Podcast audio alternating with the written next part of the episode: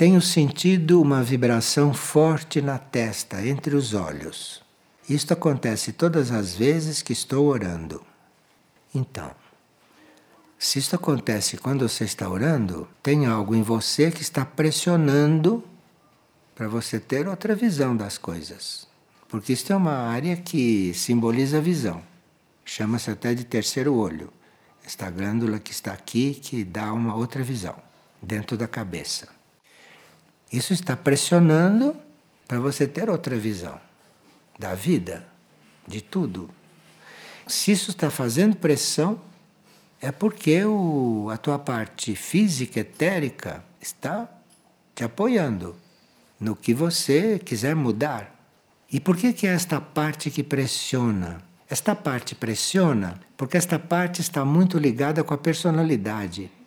Então tem um lado da personalidade que quer mudar, um lado quer mudar. Aí, se você sente esta pressão, você está orando, você ore tranquilamente se põe à disposição para ver o que você tem que ver. Diga, você quer me mostrar alguma coisa? Me mostre, seja o que for. E ore tranquilamente, sem ter expectativas. Porque aquilo pode, de repente, te mostrar alguma coisa. Dentro da tua cabeça mostra uma coisa. E você vê o que está sendo pedido. Agora, se não mostra e se está fazendo pressão, aquilo tem outras formas de se comunicar com você. Enfim, hoje em dia, todas as nossas crises, todos os nossos sinais são para mudar as coisas. Porque nós estamos sabendo que nada vai ficar como está.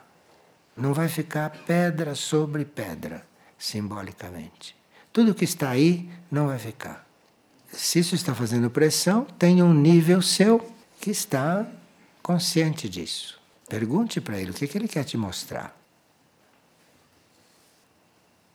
Como diferenciar um sonho gerado pelo emocional ou pelo mental de uma mensagem enviada pela alma? Um sonho você pode não compreender, você pode não entender o que ele quer dizer, você pode ficar emocionada com ele, ficar alegre. O sonho mexe com os seus sentidos, o sonho. A mensagem da alma não tem nada a ver com isto. A mensagem da alma é um saber uma coisa que vem de um outro nível, que não vem da mente e nem vem do emocional. A sua alma de repente encontra uma frestinha e por aquela frestinha ela manda um raio. Aí você recebe aquilo e não tem dúvida, não tem dúvida que é real. Se veio da alma, não tem dúvida que é real. Mas isso entra na sua mente, claro. Isso entra na sua mente e aí sua mente começa. Será que foi a alma? Não pode ter sido a alma. Quem sabe, não? Se foi nítido, se não havia dúvida, se não tinha, não tinha o que explicar, porque veio limpo, pode ser da alma. Agora, essas mensagens da alma preparam um canal. E se vem a primeira e você não reconhece, provavelmente naquela vida não vem a segunda.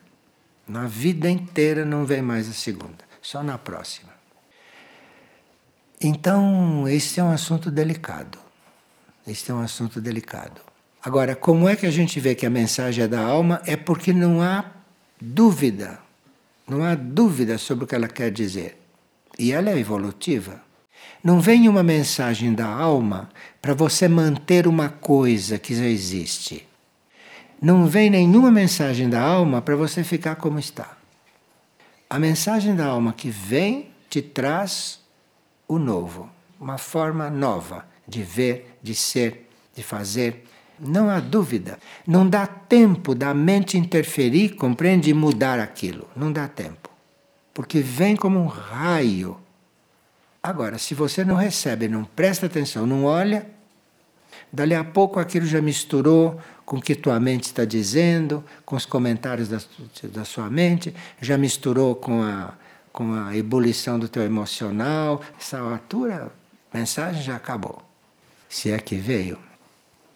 Então não tem dúvida não quando é a mensagem da alma. E a mensagem da alma, ela está sempre nos mudando de ponto. Nenhuma alma diz que bom que você é, está tudo bem, meu querido. Nenhuma alma diz essa bobagem. Se está tudo bem, a alma não tem o que falar.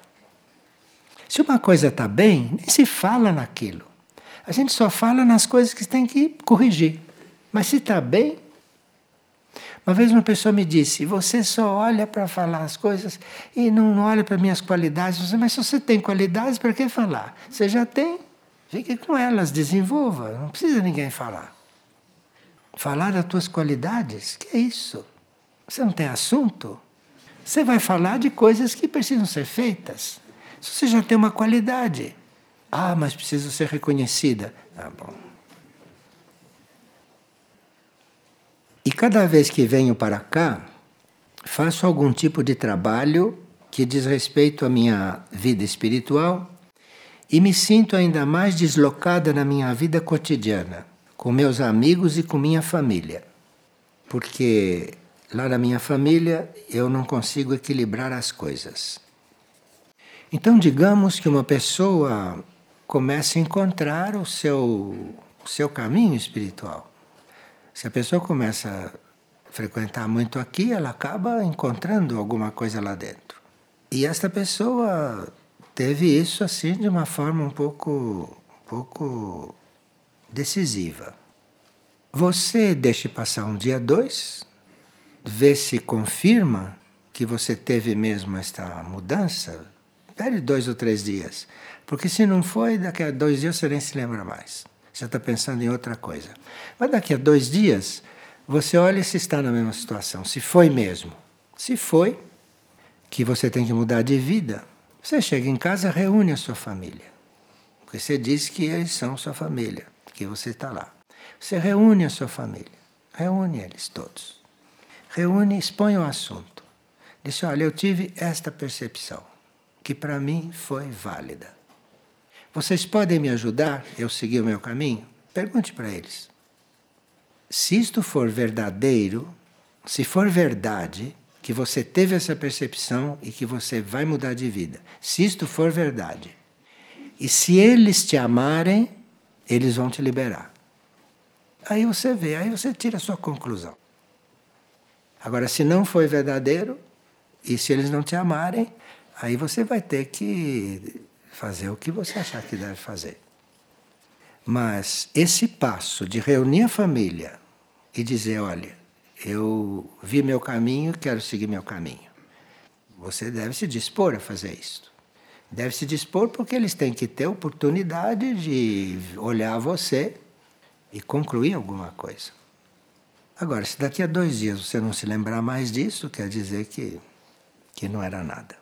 Ou que era outra tentativa da sua alma. Porque para a gente perceber que a alma está dizendo alguma coisa, para a gente chegar a perceber isso, olha, ela já está mandando coisas a vidas e vidas, viu? Não é de hoje. Não é de hoje. Para uma alma dizer, largue tudo, olha, já foram milhões de vezes que ela tentou, tentou, tentou.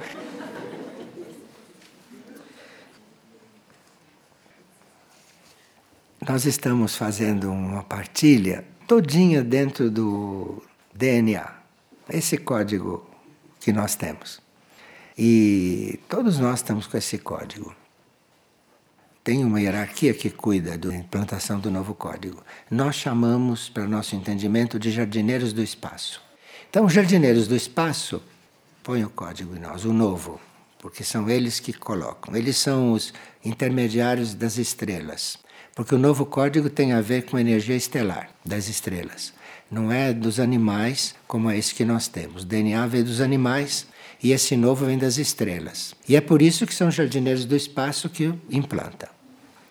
Os jardineiros do espaço colocam o código e se a gente não toma decisões rápido, o código se dissolve. Não fica ali perdido. Se dissolve, volta para os reservatórios e vai formar outros códigos. Então, às vezes, isto que a pessoa chama de chamado da alma, isto tem muita coisa atrás disso. E de repente, de repente a pessoa já está com um novo código nela, que ela está interpretando como chamado da alma, mas ela já está com um novo código. Então, enquanto aquele novo código está ali, tentando permanecer, esses movimentos assim meio meio estranhos fazem muito efeito, porque o novo código está ali tentando ficar. E se você toma uma atitude dessas e ele se implanta, você vê tudo diferente.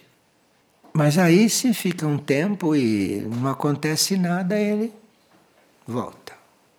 Volta para a casa dele, que é o reservatório do, do novo. E aí tem gente que, se já teve isto, se isso já veio, e ele não, não reagiu, e aquilo voltou, depois de um tempo ele tem uma saudade de uma coisa que ele não sabe o que é.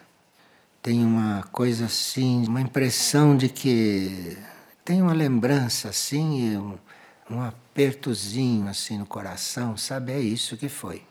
Que não não percebeu ou se percebeu não levou a sério.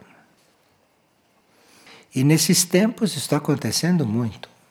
Acontecendo muito. Agora, nós somos tão distraídos e estamos tão comprometidos com outras coisas que tem um lado nosso que nem quer nem ouvir falar. A gente quer saber destas coisas assim para saber, para compreender as coisas, para não ficar aborrecido, para compreender a vida, mas, mas mudar mesmo, mudar é outra coisa. Ainda dá tempo de mudar. Veja aqui a pessoa diz: Um irmão nosso disse que minha alma está no escuro, minha alma está na sombra. E ele insiste: O que devo fazer para salvar a minha alma? Primeiro você se afaste dessa pessoa. Você se afaste, mas não queira ver essa pessoa por um tempo. Como que uma pessoa pode dizer para você que sua alma está numa escuridão a pessoa vai dizer isso. Vamos que uma pessoa, uma pessoa madura, tivesse visto isso. Ele não vai dizer assim isto. Não é assim isto. Você se afaste dessa pessoa enquanto é tempo, porque esta pessoa te enlouquece. Te deixa doida.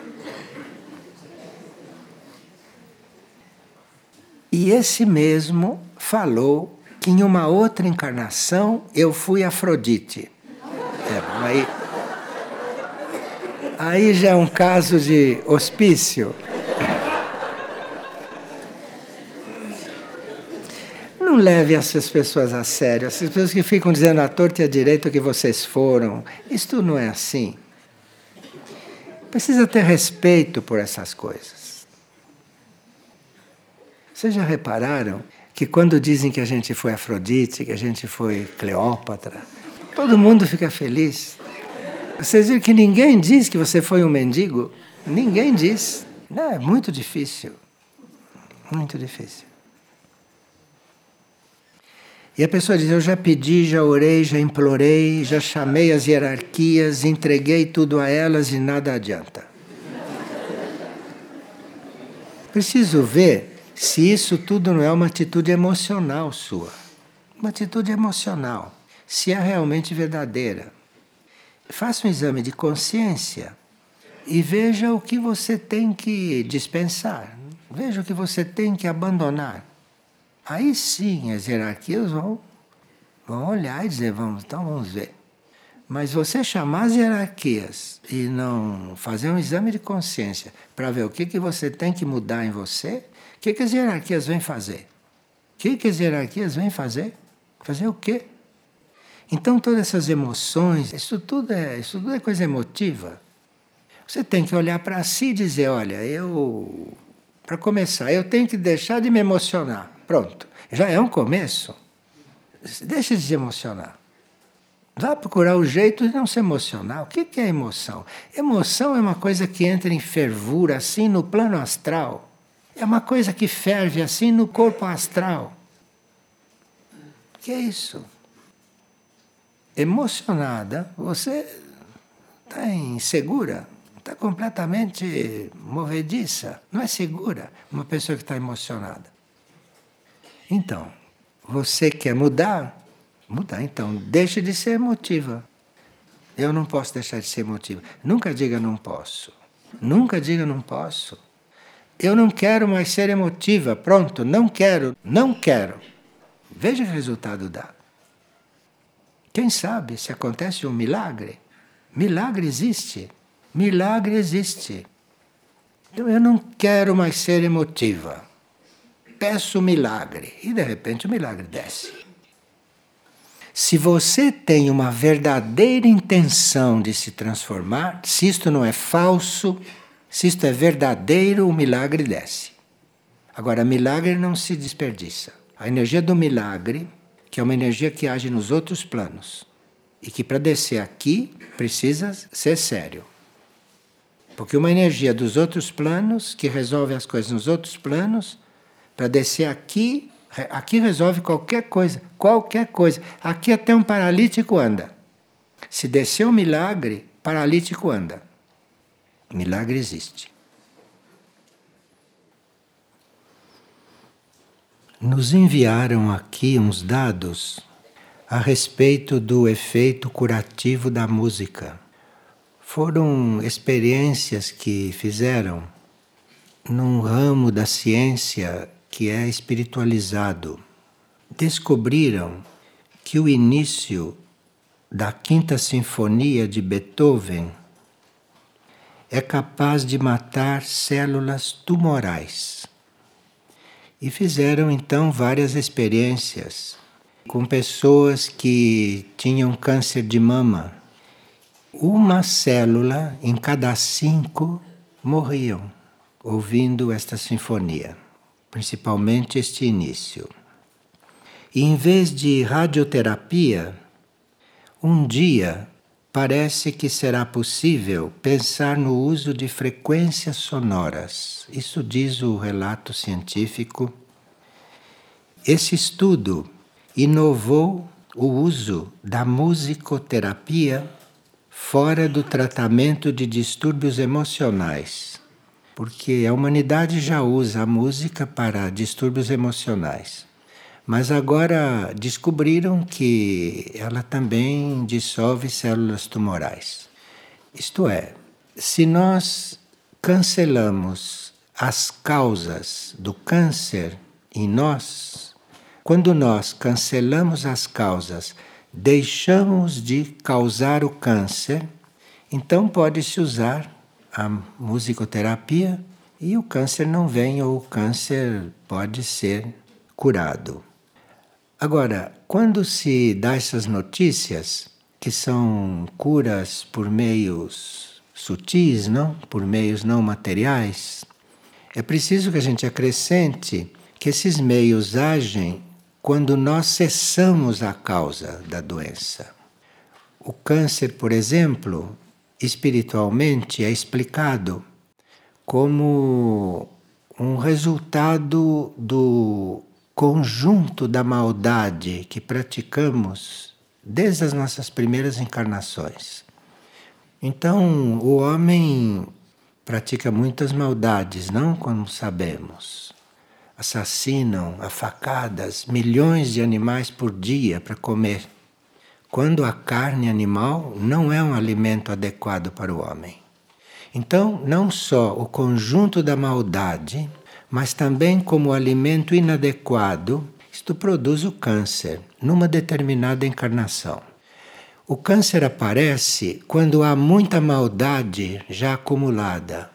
Então, o câncer aparece para purificar aquilo. O câncer faz efeito do fogo, o câncer queima. Então, o câncer foi introduzido como uma das doenças planetárias para dissolver, para queimar a maldade humana. E claro que é preciso um conjunto grande de maldade para provocar um câncer, e nem sempre aquilo vem na encarnação em que nós fomos maus. Vem depois. Porque o karma é muito sábio. Então o karma vai guardando no arquivo toda a nossa maldade. E numa determinada encarnação em que nós estamos mais preparados para sermos purificados, aí vem o câncer. Então, muitas pessoas que hoje são muito boas têm câncer. É que esta encarnação foi a escolhida para que ela queimasse as coisas passadas. Porque nesta encarnação ela eventualmente tem mais compreensão, então ela ia aproveitar mais não é, desta experiência. Aqui o relato científico diz que a música então produz um efeito direto sobre as células do nosso organismo. Agora, entre as células que sobrevivem, nem todas né, são dissolvidas. As células que sobrevivem, muitas perderam tamanho e perderam granulosidade. E por que que elas não são eliminadas todas? Por que que restam algumas? Restam algumas porque nós podemos estar numa situação opcional. Restam algumas para ver se nós nos transformamos ou se não nos transformamos, apesar de termos já tido esta graça. Se não nos transformamos, então essas que restam podem ser a semente para uma segunda tentativa de nos purificar e de nos transformar. Então é muito interessante esse relato científico. É um dos casos em que a ciência se une com a religião.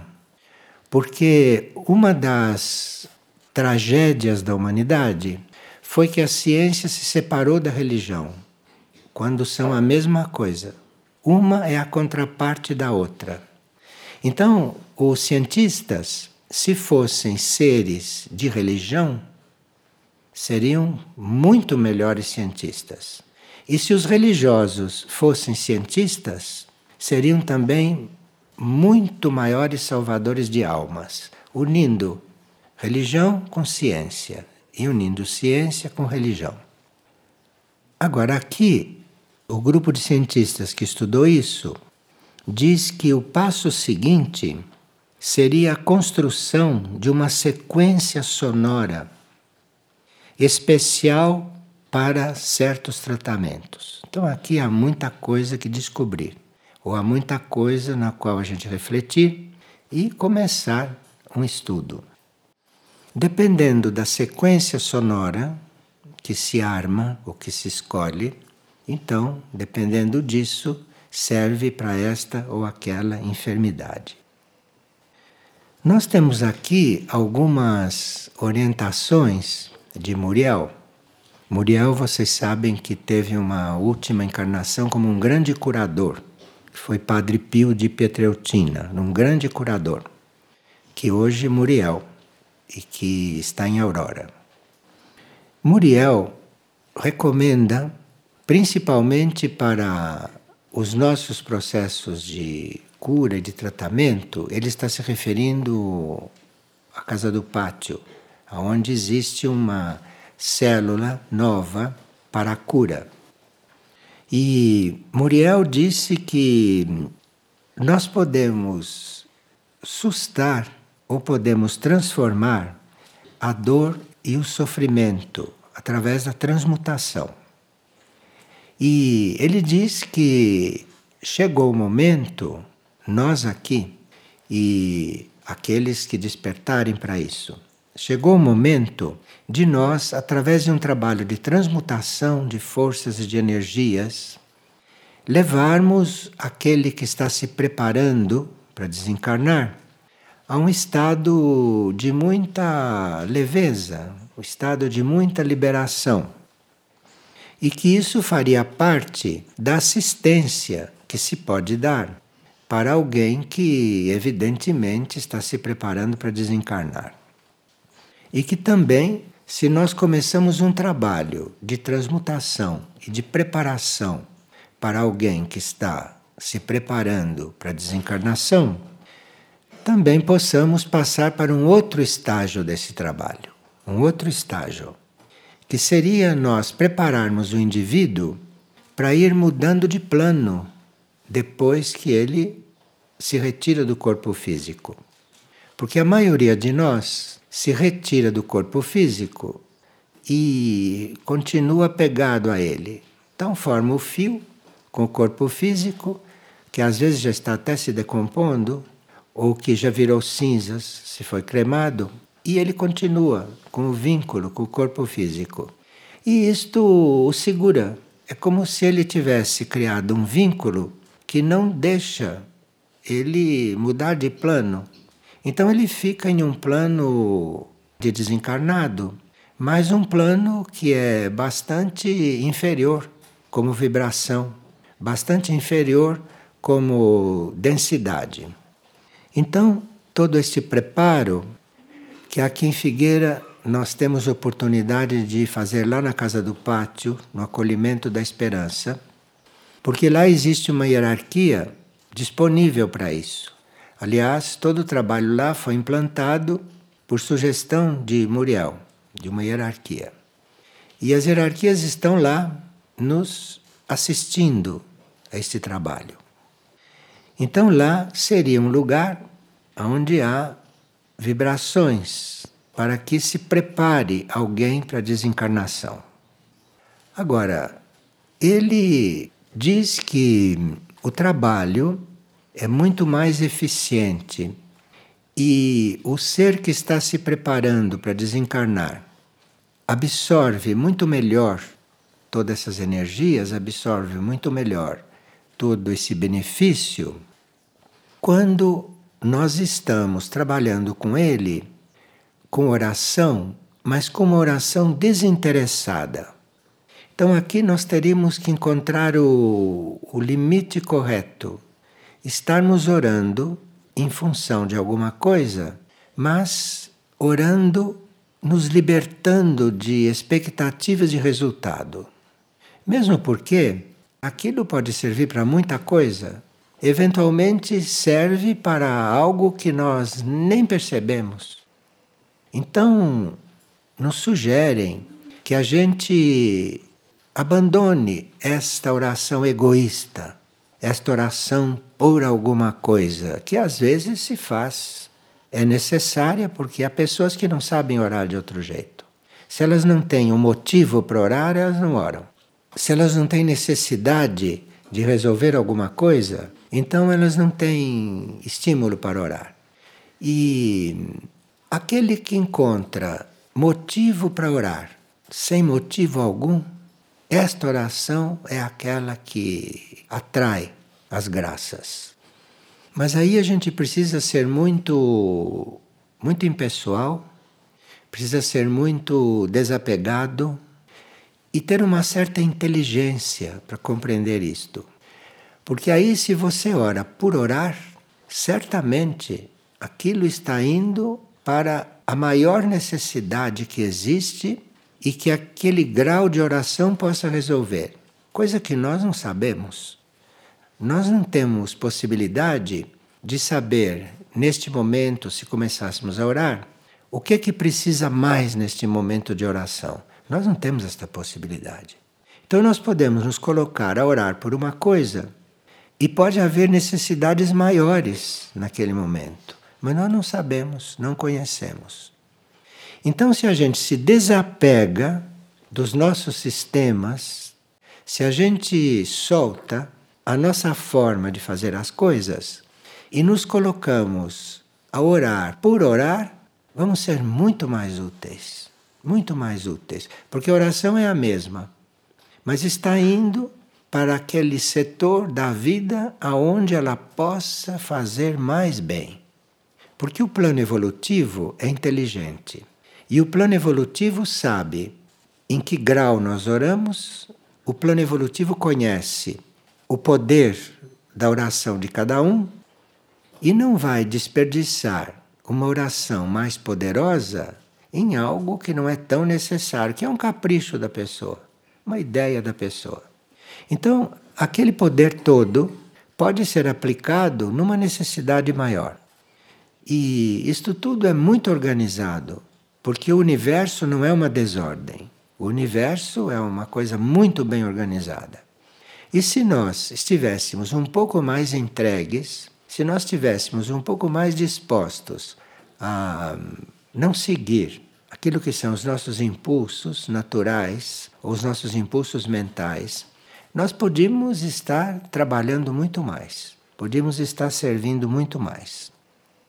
Então, isto eu acho que cabe a gente fazer esta síntese, já que estamos aqui, não só encarregados, mas estamos aqui com todos os meios para servir nesses momentos de emergência, mesmo porque as pessoas se apresentam com certas características e com certos males que são uma síntese, um intrincado de dificuldades. E nem sempre existe receitas para esses males das pessoas. A gente se põe a orar e se aquela pessoa for a que vai se valer melhor da oração, aquilo vai para ela. Mas nós não sabemos se é aquela pessoa. Se a humanidade é una, se nós somos um só, tanto faz que a oração vá para um quanto para outro. Porque, sendo isto uma unidade, coisa que a nossa mente humana custa para entender, que nós somos um. Muito difícil para uma mente racional entender isto. Mas é assim. Então, nós somos um. E a nossa oração vai para onde é mais necessário. E aquilo que foi mudado em algum lugar do planeta, aquilo que foi mudado em alguma pessoa, em algum ser, reflete em todo o resto da humanidade. Então, isto faz com que as coisas sejam muito bem distribuídas. Então, aquilo está num grau que vai beneficiar aquele ponto, vai para aquele ponto. E se aquele ponto é beneficiado, se aquele ponto transcende o estado em que está, se cura, isto reflete em todos os outros pontos da humanidade. Todos usufruem disso. Cada um numa escala e cada um em um grau que possa receber. Então, se nós estamos orando, orando desinteressadamente, orando imparcialmente, mas orando mesmo, colocando ali o coração, a vontade, a inteligência, orando mesmo, aquilo tem uma repercussão imprevisível e que não interessa a nós saber qual foi. Não interessa a nós saber qual foi. A nós interessa estar orando, termos consciência de que estamos orando e pronto. E entrega isto. Entrega isto e a isso seremos mais úteis. Isto são reflexões muito válidas para estes tempos. Muito válidas. Porque nós não temos ideia, não temos uma ideia mínima do que está realmente acontecendo no planeta. Se tivéssemos, teríamos já mudado de vida, teríamos mudado todos os nossos sistemas, se tivéssemos consciência do que está acontecendo. Então, como não temos consciência de tudo o que está acontecendo, não temos consciência, por exemplo, de quanto a hierarquia planetária está empenhada em fazer aquilo que nós deveríamos estar fazendo para que desastres, desequilíbrios planetários não sucedam, ou pelo menos não sucedam em um nível tão veemente.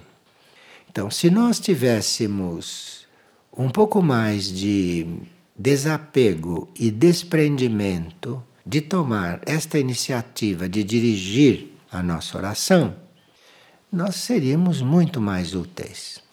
E a hierarquia poderia sim usar essa nossa disposição, essa nossa energia, essa nossa oferta, e com isso ela ir tratar de coisas mais elevadas, que são necessárias também neste momento. Veja, ontem nós estávamos estudando que a gente faz o que quer e não faz aquilo que é pedido não faz aquilo que é mais necessário. E hoje nós estamos encerrando um ciclo de trabalho com as sementes. O grupo trabalhou este fim de semana. Foi muito bom porque houve um, uma concentração no lado sagrado do trabalho. Então houve uma concentração nesse lado sagrado e perceberam as sementes como um símbolo de algo que deve ser reconhecido e deve ser bem tratado. trabalharam com sementes de milho. Então veja o que é o plano perfeito. Com esses seres que eram conscientes do que estavam fazendo, o plano preparou sementes de milho. Este cereal não é terrestre. O milho é sagrado. Entre os cereais é um dos cereais sagrados. E as sementes de milho foram parar nas mãos dessas pessoas. Então foram bem tratadas, foram cuidadas. E ela diz que o foco do trabalho foi eles terem se interessado pelo aspecto ciência da coisa, que existe nesse setor que lida com as sementes. Mas tratamos também da religião da natureza, do cerimonial e da perfeição que existe em sua expressão, nos aproximando das leis da criação. Agora, a pessoa que ajudou a organizar o trabalho coloca uma questão. Por que há tão pouco interesse por trabalhos científicos como este com as sementes? Que por acaso a gente procura um centro espiritual só para cuidar da coisa estritamente espiritual? Não, aqui, se nós estivermos cuidando de algo científico, estamos no mesmo campo. Não há diferença. Então, por que há tão pouco interesse por trabalhos científicos como este com as sementes? O setor sementes também é um outro com muitas pendências urgentes temos um só colaborador estável diante de seis toneladas de semente na câmara fria para cuidarmos. Seis toneladas de semente estão esperando há meses na câmara fria e há um colaborador para isso. Duas toneladas aguardando serem processadas e todo um amplo programa de multiplicação de centenas de variedades. Tem um colaborador estável. Atrás desse trabalho está um trabalho de valor muito universal, porque nos planos internos, não no plano físico, nos planos internos estão sendo criadas adaptadas e preparadas sementes que são oriundas de outros planetas. E essas sementes que são oriundas de outros planetas que nós não conhecemos, não conhecemos essas sementes, não temos ideia do que são. São de planetas que às vezes nem são físicos, mas existem sementes lá também, sementes sutis. Então, está havendo todo um preparo de novas sementes oriundas de mundos mais adiantados e, portanto, sementes que vão dar um alimento muito mais sutil do que as sementes atuais. Então, estão sendo preparados esses materiais. E esses materiais começam a fazer o seu processo de encarnação, porque na nova Terra devem estar aqui materializadas físicas novas plantas, novo reino vegetal. Então, isso está fazendo tudo o que pode para já ir encarnando. Então, se nós estamos trabalhando com as sementes de hoje, se estamos cuidando das sementes de hoje e não as deixando numa câmera fria por meses, mas se estamos realmente trabalhando com essas sementes, se estamos nos relacionando com isto, nós podemos estar atraindo cada vez mais essas novas sementes. E podemos ir já formando nos planos internos, nos planos sutis, sementes que não são exatamente como as que existem, mas que têm aí uma outra, uma outra coisa, uma coisa nova nelas. Então estamos fazendo um trabalho de transição, uma colaboração com o reino vegetal. E pode acontecer que nos momentos de transição onde as coisas estarão um pouquinho mais complicadas do que são agora, pode acontecer que num ambiente muito contaminado, um espaço já muito contaminado, pode ser que algo que venha com uma energia própria da época futura, ali consiga já ir sendo experimentada, consiga ir sendo já mesclada com a nossa realidade atual. Então, isto é um trabalho oculto, obviamente, porque não há comprovação destas coisas. Isto é um trabalho muito sutil que nós podemos estar fazendo entre as coisas concretas, entre as coisas materiais que estamos fazendo para a manutenção da figueira e do trabalho. E assim outros setores também que não estão não estão assim tão desconhecidos como esse das sementes, não? Temos os setores das abelhas com os apiários, isso tem um grupo muito dedicado que está cuidando disso. E teríamos um trabalho com a água, teríamos um trabalho com a terra, visando um contato nosso já com uma terra futura, já com uma vida futura, com um ciclo futuro. Mas aí precisava que nós abríssemos um pouco de espaço, primeiro na nossa consciência, e depois abrimos um pouco de espaço nessa vida inútil que levamos, essa vida que não serve para nada. É uma vida de experiência material humana, nada mais que não tem a menor ligação, que não tem o menor contato com formas de vida superior. Então, nós teríamos que ter essas coisas presentes. Teríamos que ter essas coisas presentes porque todos nós temos no nosso interior núcleos que podem despertar. Núcleos que estão lá resguardados. E esses que estão resguardados, para não se comprometerem com a vida que se faz, então nós temos às vezes muitos núcleos importantes, núcleos eh, não comuns, e que estão lá dentro hibernados, estão lá dentro para um dia valerem para alguma coisa. Todos nós temos isto. Agora, precisa que a nossa consciência esteja voltada para aquilo que é desconhecido, para aquilo que é misterioso, para aquilo que não é comum. Precisa que a consciência se volte para isso, para ir descobrindo dentro do ser uma série de coisas que estão lá eventualmente aguardando. Ou aguardando uma próxima encarnação, que a gente não sabe se vai haver aqui neste planeta para nós, porque nem todos vão reencarnar aqui ou esperando não sei o quê. Porque existe, um, existe um, uma energia que se chama o eterno presente. Isto já é a energia do tempo real, que é um tempo que nós vamos aprender a conhecer e a viver, diferente desse tempo alternativo que nós vivemos, esse tempo do relógio, esse tempo das horas que passam. Existe um tempo real que é diferente. E muitas coisas estão nesse tempo real, dentro de nós, aguardando. E como é um tempo real, de repente podem começar a se manifestar agora.